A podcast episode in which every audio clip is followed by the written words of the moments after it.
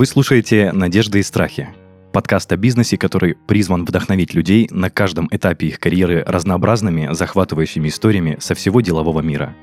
Меня зовут Денис Беседин, я бывший владелец франшизы маркетингового агентства, и каждый выпуск ко мне приходят предприниматели и рассказывают, что за история стоит за их бизнесом. А сегодня у меня в гостях Екатерина Макарова, журналист и экс-редактор «Коммерсанта» и ТАСС, собственник пиар-агентства «Игра слов» и мама двоих детей, которая никогда не была в декрете. Кать, привет. Привет. Точно, все обо мне. Добрый день, вечер, слушатели. Кать, ты была журналистом прям вот, э, который прям с микрофоном, с камерой, или ты брала интервью у людей? Вот такой классический журналист, это больше студенческие годы до поступления на журфак МГУ. Была действительно практика, это было условие поступления, а, ходить с диктофоном, с камерами на мероприятия, а, к замечательным людям, записывать интервью и так далее.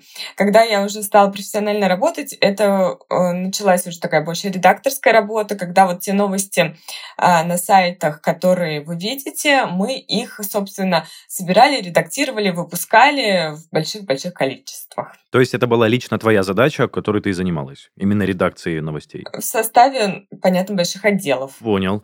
Так, хорошо. А если в двух словах, как ты пришла к тому, что ты хочешь именно пиар-агентство? Была такая история, что когда я работала в агентстве ТАСС, там параллельно с а, новостными форматами а, проходили мероприятия. То есть приходили спикеры, садились, а, рассказывали там о себе, всячески расхваливали себя и так далее. Приходили журналисты их послушать. Ну, классические пресс, там, завтраки, пресс-конференции и так далее.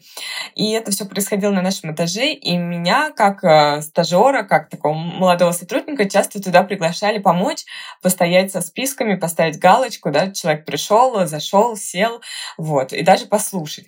И настолько меня это вдохновляло, прям очень сильно вдохновляло, я сидела на последнем ряду, э, казалось так классно, столько разных тем, то есть ты пишешь не только новости, но и тут у тебя там прогноз погоды, тут про космос, тут про выставку, тут какие-то бизнесовые истории, что я считала, что стоять и ставить галочку фамилии, это просто предел мечтания. То, что я делаю, это более такая монотонная работа. И я очень сильно хотела перейти в этот отдел, а, но так как вот мое первое место работы ТАСС была такой структурой немножко не очень гибкой, они там э, типа ставки нет, ставки нет в этом отделе, и вы не перейдете.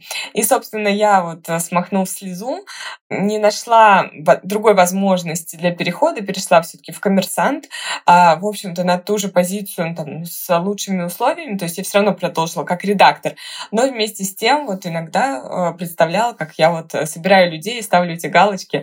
И, в общем-то, очень-очень эм, хотела перейти в итоге. И отработав в коммерсанте некоторое время, я разместила свое резюме на HeadHunter, прям по-честному написав, что у меня нету опыта в пиаре, но я бы хотела, очень сильно хотела. И вот мой первый руководитель, это была юридическая компания, он меня взял в пиар-отдел со словами, что есть вот потенциал, беру, несмотря на то, что я просто перешла в другую область, да, не было именно профессионального опыта.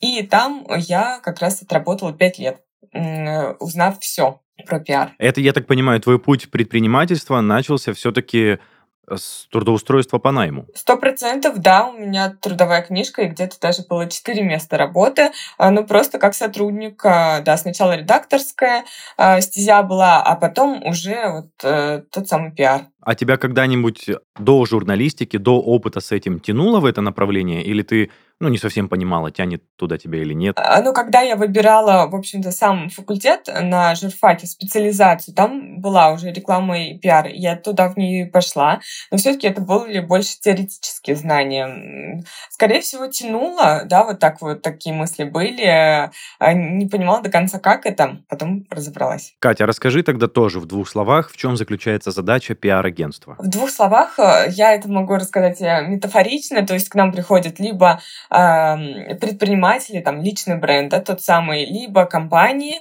то есть это бренд компании, и наша задача понять их ценность, их какие-то исключительные особенности, да, сильные преимущества и рассказать об этом на миллионную аудиторию. А вот какие это инструменты, это уже дело там второе, потому что раньше я занималась классическим пиаром, и это были те самые СМИ. То есть коммерсант, ведомости, РБК, Forbes, да, туда выйти на некоммерческой основе с помощью публикации рассказать о своем клиенте. В этом заключалась история. Сейчас мы расширились до различных инструментов. Это вот те самые подкасты, да, как мы сейчас записываем. Можно пойти в гости к YouTube-блогерам, можно сделать прямой эфир в каком-нибудь э, телеграм-канале раскрученном, можно пойти на конференцию, выступить, э, можно пойти в бизнес-клуб, да, и там заняться нетворкингом.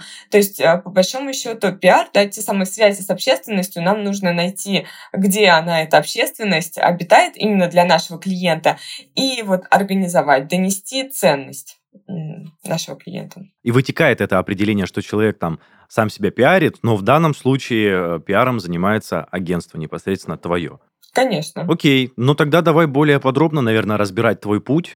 Я первое, что хотел бы услышать, когда у тебя начали формироваться мысли о предпринимательстве. То есть Казалось бы, ты работаешь по найму, любишь свою профессию, тебе нравится, где ты работаешь, когда у тебя начали эти мысли закрадываться? Ну, то есть ты понимаешь, что ты хочешь свое, и тебя найм не устраивает? Э, я думаю, что относительно это недавно. Несмотря на то, что агентство уже 6 лет, а, для меня этот путь, вот как ни странно, он бессознательный. То есть так получилось, что после моей, моей там, любимой юридической компании я вышла в декрет. И когда я поняла, что вот декрет, у меня будет э, на тот момент первый ребенок, и, собственно, а что же я буду делать? Делать. А, энергии у меня через край, она кипучая, да, понятно, что заниматься ребенком, но как-то мне это все не до конца устраивало изначально. Поэтому я не выходила в декрет и прям, а, можно так сказать, поехала в роддом и в роддоме работала. То есть для меня это была на самом деле, ну, такая вот часть моей жизни, да, вот чем я занимаюсь. И после того, как я уже родила ребенка, а, мой э, руководитель, работодатель дал мне небольшой объем работы, и я поняла, что, в общем-то, я могу взять еще проекты удаленно. И, собственно, ко мне стали обращаться, вот как-то само так получилось, что стали обращаться э, заказчики. Один, два, три э, клиента у меня были, и потом я поняла, что клиентов становится больше, я не могу оказывать какую-то некачественную услугу, я сделала шажок в делегировании. То есть я разделила свою а, профессиональную деятельность на две части. Одна часть написания текстов, вторая часть общения как раз вот с площадками, со СМИ и так далее. Я поняла, что у меня лучше идет это а, общение с издательством. Я оставила на себе, нашла первого своего редактора, который мне писал тексты. Когда я поняла, что пишет он довольно хорошо и в дедлайны, я подумала, что а что же я раньше так не сделала, какое же облегчение, да, и вот такой вот начала формировать команду. Потом эм, все равно это было такое небольшое, да, такое э, объединение, и э, муж меня назвал фрилансером. И я говорила, какое-то такое вот название, ты знаешь ли, не очень уважительное, фрилансер, да, как-то мне это не очень нравится. Он говорит, ну как, как тебе еще назвать, как тебе еще назвать? Говорю, ну, предприниматель звучит лучше.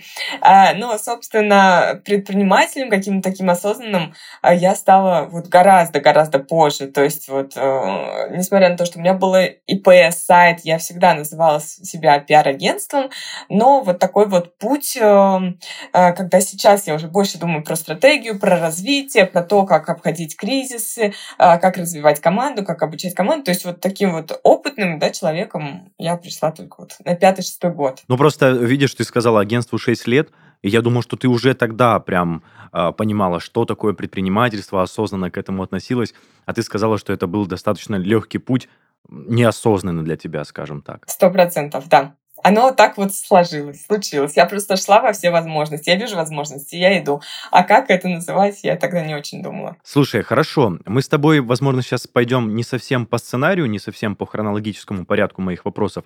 Но ты сказала, что ты наняла первого редактора, которому делегировал свои, часть своих обязанностей. А тебе было сложно это сделать не в плане найти, а именно морально а, делиться с кем-то доходом, который раньше предназначался только для тебя? Да, это было сложно тоже, очень долгое на самом деле время. То есть в какой-то момент, понятно, что я расплачивалась, да, я выплачивала все, что, о чем я договорилась, но в какой-то момент мне казалось, что я могла бы вести проекты сама, вот, то есть как-то откатиться мне хотелось. В какой-то момент мне казалось, что я заработаю больше сама, да, чем я делю ну, свой доход, да, с людьми. И таким образом тут было много-много сложностей. И нанять этих людей, и обучить, и договориться с ними, и отслеживать качество. Это прям целая история. Но в целом после того, когда ты наняла человека, ты поняла, какое это облегчение? Да, я помню, что я в этот момент выехала как раз на пресс-мероприятие, у меня там был клиент, он выступал, мне нужно было находиться э, с ним, и вот этот вот редактор параллельно писал текст, и э, она мне его присылает, я его открываю, и у меня чуть ли не слезы радости от того, что это качественный действительно текст. Я подумала, господи, так бывает, это так классно, что вот пока я там выполняю одну часть работы, человек написал, а я помню, это была колонка Forbes, это, ну, должен быть крутой уровень текста, а, причем за совершенно вменяемые деньги, за которые мы договорились, и в дедлайн, и я подумала, что ну класс вообще. Ну и все, теперь возвращаемся к правильной хронологии. Ты ушла в декрет, начинаешь самостоятельно, ну как ушла в декрет, уехала в роддом работать, грубо говоря. Да. Да, ты начинаешь самостоятельно двигаться, когда произошел момент, что ты написала заявление об увольнении? Ну, когда я поняла, что я точно не вернусь, и когда я поняла, что будет честно сказать об этом моему руководителю, то есть сначала я думала, что э, это будут какие-то короткие проекты, там, может быть, на 2-3 месяца, вот я сделала, завершила, да, и там прошел, допустим, год, да, в течение года я бы вернулась э, к руководителю. Но я поняла, что они не завершаются, эти проекты, меня как рекомендуют, так и рекомендовали, что их все больше и больше. И, и я поняла, что мне очень удобно работать на удаленке, то есть когда это еще не было мейнстримом, да, вот э, там 2016 год я работала на удаленке изначально, и я приехала к руководителю, э, объяснила все по-честному, я говорю, ну, вот не вернусь, а, забрала, естественно, трудовую, написала все заявление, вот, и он сказал, ну, не получится, возвращайся. Он мне как-то так сказал, ну, а если не получится, ты возвращайся, это же так здорово, у меня будет сотрудник с опытом, ну, хоть и маленьким, предпринимательством, ну, типа, более ответственный, да, организованный человек. Я говорю, посмотрим, посмотрим. Ну, вот так и пока и не вернулась, хотя руководителя очень благодарю его, благодарна, и мы поддерживаем такую небольшую на связь. Просто это здорово, когда руководители с пониманием относятся к таким, ну, не поступкам, а шагам своих подчиненных и пускают свободное плавание как бы с доброй душой, то есть и с напутствием, а не то, чтобы, а, катись колбаской, грубо говоря, э, занимайся своими делами. Удачи тебе. Ну, удачи в кавычках я имею в виду. Здорово. А, Кать, тебе не было страшно, когда ты увольнялась? У тебя не было страха, что у тебя не будет клиентов, что ты не сможешь э, зарабатывать деньги? И то, что найм – это как бы стабильно. То есть вот ты получаешь свои кровно заработанные раз в месяц или как два раза в месяц получают зарплату, и тебе стабильно? Даже странный вопрос, было бы мне страшно тогда, да мне и сейчас бывает страшно. Ну, то есть вряд ли этот страх, да, какой-то такой человеческий, его можно до конца победить. Потому что действительно я до сих пор учусь, да, вот что мы живем, ну даже не беря вот во внимание внешние обстоятельства, все равно в какие-то нестабильные а, вещи, да, я могу а, организовать свою какую-то деятельность, своих людей, да, но всегда что-то может случиться неподконтрольное, да, то есть, условно говоря, там клиент, вот он заходил, вдруг решил там не начинать работать, у клиента заблокировали счета, он не переводит деньги, а в них была зарплата сотрудников, то есть это те вещи, которые случаются из месяца в месяц. То, что загадано, то, что запланировано, идет часто не так, как нужно. Страх он всегда. Посоветовала бы ли ты такие шаги, как предприняла ты, подкреплять своей подушкой безопасности? То есть была ли у тебя какая-то, эм, я не знаю, основа денежная, на которую ты могла положиться? Когда ты уходила с работы, я имею в виду. Ну, тут небольшая, да, женская история, что все таки э, раз я в декрете, есть муж, да, а муж у меня до сих пор работает в найме и так и будет работать в найме, да, и пусть у него это и будет, да, то есть я так немножко на него опираюсь, что вот он есть, и у него есть та самая зарплата, да, мы будем жить а, сильно скромнее, но все равно там условно не пропадем. То есть, э, ну, естественно, поддержка мужа тут важна, да, в этом плане.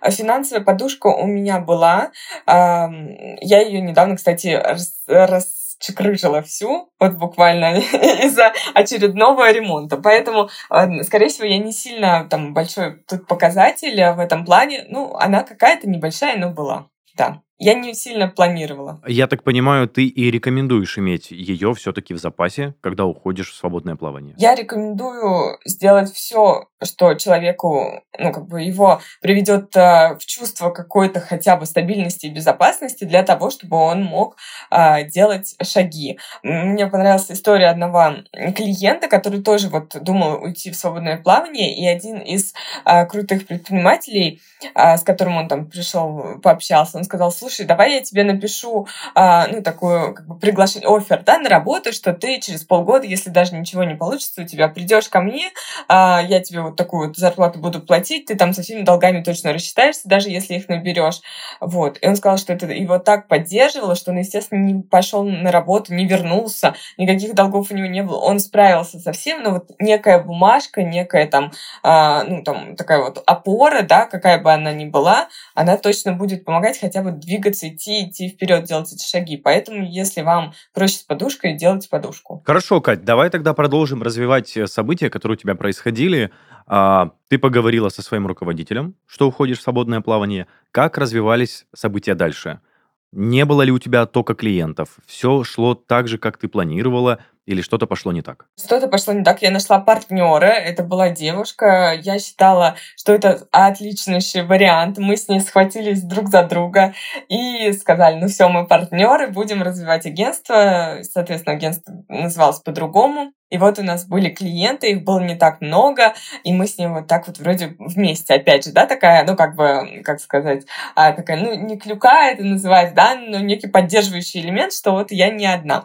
Но, как это и бывает во всех этих вот таких вот историях, э, что-то мы там не нашли общий язык, слово за слово, а расстались буквально одним днем, но тогда у нас уже была такая небольшая команда, и так получилось, что она забрала клиентов, потому что они больше ее знали, она с ними коммуницировала, а я, у меня остался один клиент и команда из пяти человек. Я думаю, блин, в людях, вот скорее всего, в людях фишка, чем в клиентах, ну, больше. И, в общем-то, я сохранила команду, а, и потом пошла искать клиентов дальше. Вот такая была история. То есть история партнерства, она такая не очень для меня была удачная. Окей, а раз был негативный опыт, я всегда спрашиваю, когда что-то такое выскакивает отрицательное, не опустились ли у тебя тогда руки? Ну, они у меня, бывает, опускаются там на полдня, на день. Э, то есть у меня такая, ты знаешь, как вот багажник у машины. А, в него въедут, а он бульк потом раз восстанавливается. Не во всех машинах, но есть такие модели. А я, ты знаешь, ну, погрустила, естественно, но это заняло небольшое время, и я думаю, надо все все, бороться, идти дальше, идти дальше. Вот так примерно было. Ну, кстати, да, по тебе слышно, что, мне кажется, ты не можешь э, сидеть на месте. То есть ты всегда в поиске, всегда хватаешь и продолжаешь двигаться вперед.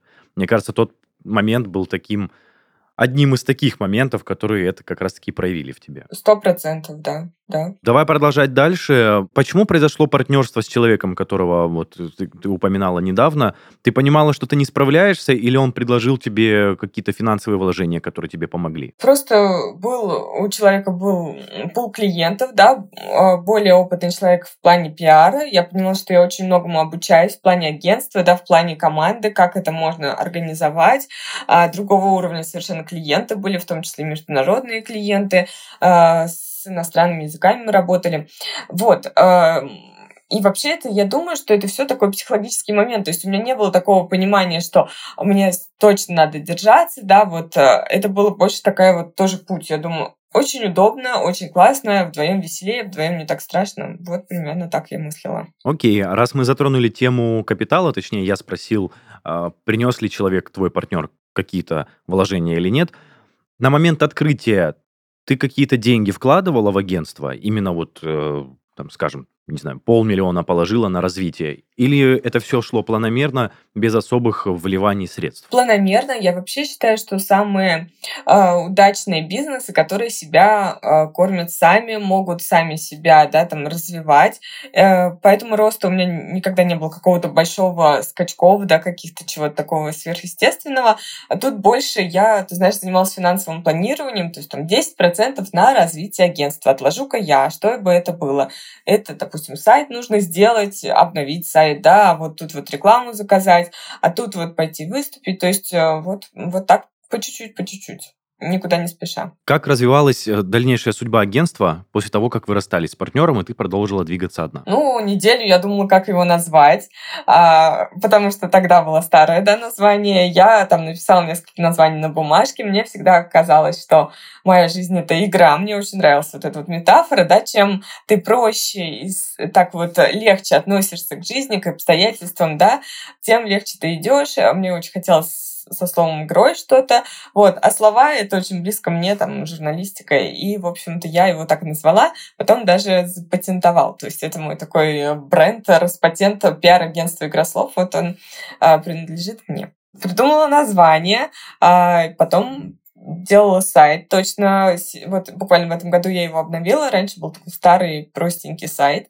вот, и, собственно, занималась тем, что, э, во-первых, развивала э, людей, которые были рядом со мной, там мои сотрудники, то есть была система обучения, записывала уроки, записывала инструкции, чек-листы, чтобы как-то, как-то это делегировать и не масштабировать хаос. То есть для меня очень важно это качество, да, все-таки качество того, что я развиваю. Поэтому очень нужно вкладывать в людей, да, это уже был не один там редактор, а уже порядка там до 20 человек, э, ну вот, параллельно работало, поэтому нужно было их всячески контролировать, развивать, э, корпоративы делала, в общем, что только я не делала в какие-то э, года. Э, вот, и, собственно, ну, работала с клиентами, искала клиентов, меня рекомендовали и так далее. Если не секрет, не привязываясь к цифрам, Кать, на тот момент, когда ты осталась одна, агентство уже приносило какой-то весомый доход, что ты могла обеспечивать сотрудников зарплатами, устраивать корпоративы, ну и что-то, соответственно, самой зарабатывать? Ну, в какой-то момент э, это был тот же самый заработок, как и в найме, да, как пиарщик там получает в найме. Меня это не сильно расстраивало, ну, то есть все равно это не, не, не в ноль, да. Пусть я отдаю людям, но какой-то вот какая-то денежка была, причем я, ну, оценивала себя все-таки как женщина в декрете, я думала, вот я выйду из декрета, и вот тогда развернусь. И, в общем-то, я была всегда всем довольна. Поэтому понемножку, понемножку доход рос, но это были там сотни тысяч рублей, то есть это не, не про миллионы идет речь, но вместе с тем это было классно все равно. В любом случае, дальнейшего развития, это однозначно я желаю просто от себя. И у меня следующий вопрос, Кать, про команду, про место, где вы все решили скажем так, обитать. Вы снимали какой-то офис, ты сказала, что у тебя 20 человек было а, под руководством, или это все удаленные сотрудники были? Всегда все удаленные, иногда часть, большая часть была все-таки москвичей. Тогда я снимала коворкинг, там больше, кстати, для неформального общения. То есть мы всегда выезжаем клиентам в офис, а вот коворкинг нужен был для какого-то такого тайм, э, тимбилдинга, я бы это так сказала, да, какого-то такого просто встречи, обсуждений, как у нас идут дела, фотосессии мы там проводили, ну, для сайта, опять же. Вот. А часть всегда была на удаленке, и, собственно, мы вот в таком вот Zoom-формате со всеми взаимодействовали. Ничего не снимали никогда. И, ну, на данный момент тоже, получается, все ведение удаленное. Слушай, здорово. Это, мне кажется, как новый тренд у работодателей, у предпринимателей именно вести бизнес удаленно. То есть тебе не нужно снимать офис, и как-то ты не платишь, соответственно, за это, экономишь на аренде помещения или на покупке своего. По поводу набора команды. Было ли сложно отбирать сотрудников, и как ты пришла к тому, что тебе нужно больше-больше человек? Сложно всегда, да, это человеческий фактор, потому что эм, человек все-таки, да, он не гайка и не винтик, когда ты понимаешь, что вот сюда просто я прикручу, а она там будет крутить, да, большое мое колесо, этот человек. Конечно, много вообще человеческого фактора, это вот очень много-много всяких эмоций, с кем-то было сложно расставаться, кого-то было сложно там нанимать, найти. Но когда я понимаю, я часто провожу такой вот э, чек-лист э, своих заданий, э, задач на день. И если я понимаю, что я занимаюсь чем-то а, что отвлекает меня от стратегии, я понимаю, что вот тут вот нужно, видимо, заделегировать, да, тут нужна какая-то единица. А, либо, если я вижу обратную связь от своих сотрудников, допустим, что один редактор не справляется, ну, давайте нанимать второго, если, опять же, это экономически выгодно. То есть это такой и финансовый расчет, да, нужен ли человек, а если проекты для него, да, чем мы его заполним, и э, моральный, и такой стратегический, да, а освободит ли мне это время, и тогда чем я займусь дальше. Угу. Дельный совет, я думаю, для тех, кто только задумывается о первом найме или о дальнейшем найме сотрудников в свою команду.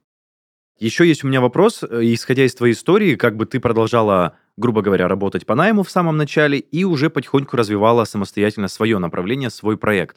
Как, исходя из твоего опыта, ты бы посоветовала начинающим предпринимателям, кто вот так же хочет развиваться, а все-таки как лучше сделать? Уходить с головой полностью в свой проект, не оставаясь в найме, или же э, пытаться совместить, усидеть на двух стульях и пытаться совмещать а, работу в найме и свой проект? Для меня очень важный такой вопрос о честности с собой, честности с работодателем. Да, я уверена, что не все работодатели согласятся там о какой-то параллельной деятельности. Опять же, честность по отношению к работодателю, чтобы не уводить клиентов у него, да, это крайне-крайне важно, потому что, допустим, я лично, когда я понимаю, что человек там не только в моей команде, а мы договорились о том, что он полный рабочий день работает в моей команде, а решает идти по там, теме фриланса, да, какого-то дополнительных проектов, мы расстаемся в этот же день. То есть я прям очень к этому критично отношусь, я даже не разговариваю, а, прям вообще сразу просто из-за вот какой-то порядочности, честно говоря. То есть, если мы договорились, что ты вот со мной работаешь, ну ты а, поговори, объясни, да, свои, э, расскажи о своих намерениях, может быть, мы тогда как-то договоримся. А если ты параллельно, и я это узнаю вот за одним там числом, э, для меня это прям вот очень критично, и я действительно не принимаю, не воспринимаю, даже какой бы там он у меня звездный не был. Поэтому, с одной стороны, хочется порекомендовать, да, быть честными, и все-таки, если вы взялись идти, да, и опять же, тогда будет меньше а, отступления, да, то есть, как бы, ой, я попробую, не получилось, ну, вернусь, да. Вы всегда, в принципе, можете вернуться, можно и поговорить об этом, скорее всего, с работодателем, да, или там, ну, пойдете вы в найм обратно. А вот как так организовать условия и заниматься параллельно, параллельно, а уже развивать свое дело, вот это вот лучше. Опять же, я бы обратила внимание на ту услугу, чем я занимаюсь, это пиар личный бренд, а лучше было бы начать даже параллельно, и это было бы менее, скорее всего, критично для вашей работы, опять же, там, а, вести соцсети, Инстаграм, да, где-то записывать, YouTube, да, по вашей услуге, и тогда вы поймете отклик, есть ли клиенты, нет, да, насколько интересна ваша тематика, то есть протестируете гипотезу просто за счет того, что вы начинаете проявляться, а, вот, и далее уже сориентироваться вот на таком тесте, и далее уходить или нет с вашей работы. Слушай, здорово. Тоже дельный совет. Я думаю, многие находятся в подобной ситуации сейчас, да и в целом всегда находились, то, что ты уже вроде бы начинаешь что-то свое развивать, и хочется, скажем так, бросить э, работу по найму, чтобы полностью погрузиться в свой проект. Но немногие решаются. Наверное, да, ключевой фактор здесь это самоуверенность, твоя готовность самостоятельно двигаться. Это, наверное, очень многое решает. Вернемся обратно к нашему диалогу по поводу развития твоего агентства, развития тебя как предпринимателя. А в целом за все время, Кать, были ли такие промежутки, когда клиентов не было вовсе? И, ну, прям, может быть, ни одного или недостаточно для того, чтобы обеспечивать тебя и твою команду? Ну, был, были, все мы знаем, как развивались события, развиваются, да, в нашей стране 24 февраля, и, условно говоря, 24 февраля а, э, прошло пару дней, и я поняла, что у меня на ближайшие две недели нету в календаре ни одной встречи. А это для меня критично, потому что вот то, чем я занимаюсь, это встречи с клиентами, и, собственно, их просто не было. А штат у меня как бы есть и был, да, никто меня не, не предупреждал о такой а, невероятной возможности. Вот, и что тогда? И тогда я просто-напросто держала ушки на макушке а, и там повернула свой продукт так, чтобы он стал востребован просто вот в такое кризисное время, да, опять же, а, работала с партнерами, в общем, я всячески крутилась так, что а, докрутилась так, что это вообще был лучший месяц за этот год по выручке. Но, в общем, энергия, да, тут не все про, про какую-то рациональность, да, очень часто бизнес, особенно малый бизнес, держится на энергии предпринимателя, на его стойкости, силе воли, желании вообще вот, вот идти вперед. И у меня очень многие пиар-агентства соседние, да, так полента опустела, а мы просто испугались. Я говорю, а что ты испугался, дорогой человек? Он говорит, я всех всех уволил, я просто испугался. Вот.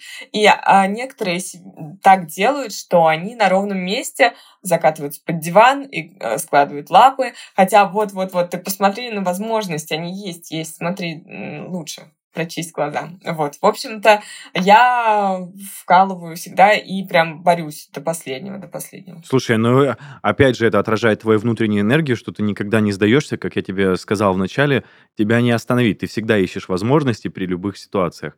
Наверное, тоже неотъемлемая часть любого предпринимателя, который хочет развивать свое дело.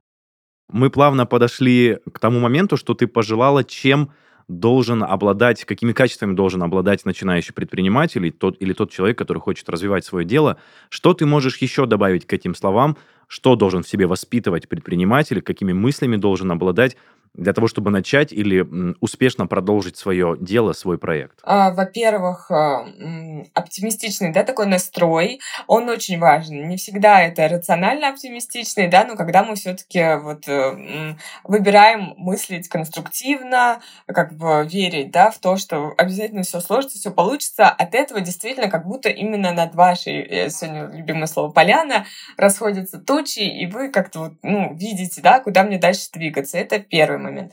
А второй момент, я только недавно а, тоже с ним познакомилась, да, и проработала это вот про свои ошибки. Часто мы себя очень прям жестоко, сильно корим, если у нас что-то не получается. Зачем я наняла его, зачем я вот туда пошла, зачем я там связалась с этим клиентом и так далее. То есть ошибок, их на самом деле может быть много, да, на пути предпринимательства.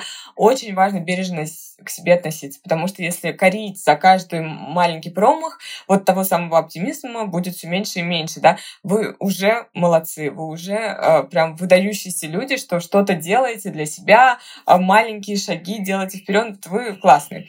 Вот. Потом э, такое слово нелюбимое на самом деле с детства, это ответственность, да, очень часто те, кто выросли в советских, э, там еще, да, там семьях, нам очень много втюхивали этой ответственности, ну, в смысле, там, присмотри за мамой, папой, сестрами, братьями, пятерка, четверка, все плохо, вот. Но на самом деле, когда мы начинаем любить свою ответственность, свою работу и говорить, что я тут до конца, я точно решу, да, я справлюсь с этими последствиями своего выбора, мы вообще, нам нет конкуренции, потому что мы берем эту ответственность на себя, и в любом случае мы как бы вывозим. А это значит, что больше денег, а больше проекты и так далее. То есть вот э, культивировать себе эту ответственность, не бояться ее, не бояться ее брать и отвечать за последствия.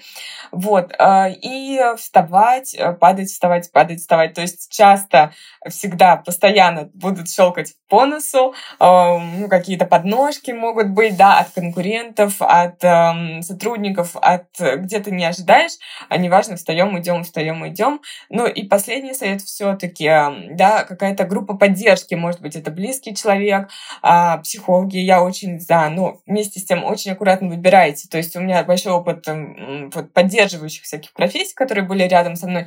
Очень много людей тоже недобросовестных, которые на энергии предпринимателя могут там сидеть, тебе советики раздавать из корыстных целей. Если выбираете профессионал, ну, присмотритесь, да, все-таки. Но поддержка действительно нужна, чтобы видеть ваш путь ясно. Вот, такой вот совет. Давай сейчас еще, Кать, поговорим о твоем действующем нынешнем положении в бизнесе. Как развита твоя компания, какие у тебя планы на будущее, что бы ты хотела добавить.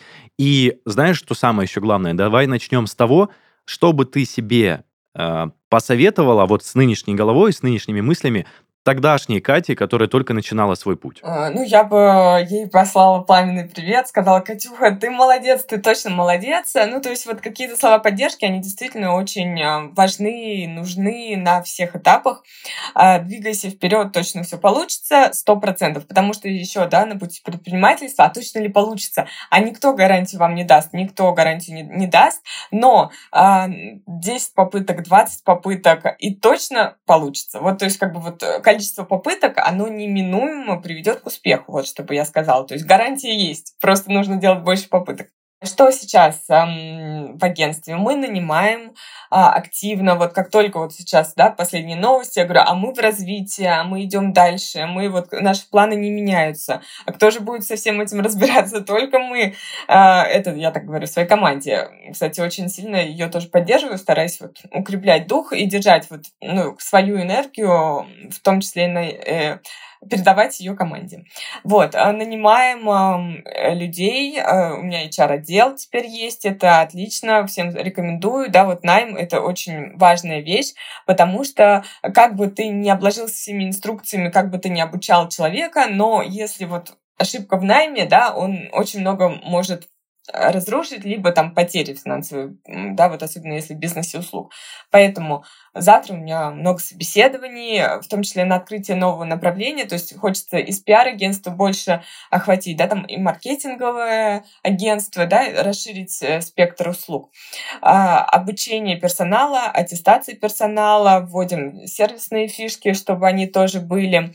А, все качественнее работа с клиентами, а, вводим всякие творческие внутренние брейнштормы в команде, вот. То есть сейчас нацел на новые новые освободившиеся места, новые рынки, на развитие команды, чтобы все это было качественно. Ну, в общем, ты не, оставляешь, не останавливаешься в развитии себя, своей команды, компании, и ты еще не достигла, я так понимаю, вот того э, какого-то идеала в своей голове, э, что вот все, вот именно это то, что я хотела. Сто процентов. И вряд ли когда-либо достигну. А нравится мне работать, вот что. Буду работать, сколько смогу. Нет предела совершенству, я так понимаю. А, слушай, ну, я думаю, что мы затронули достаточно много сфер из твоего бизнеса, из твоего пути. Я думаю, что мы можем потихонечку завершаться. А, спасибо большое, Кать. Такая легкая история в очередной раз прозвучала у нас на записи. То есть э, были и сложные пути у предпринимателей, которые приходили к нам в гости, но и такие, скажем так, лайтовые, приятные, жизненные, как у тебя, они тоже имеют место быть. Я благодарю слушателей. Надеюсь, я вселила какое-то вот желание действовать. Вот что мне хотелось, да, желание идти вперед, действовать нам нечего терять. Вот события так развиваются, что можно понимать, ну, мы видим, да, что жизнь, она может повернуться, она может э, э, идти не так, как мы предполагали, да, наши планы могут рухнуть. Да и поэтому, ну, хватит сидеть, хватит чего-то ждать, да, хватит стесняться, тревожиться, бояться, страшиться. Вот давайте уже жить ярко.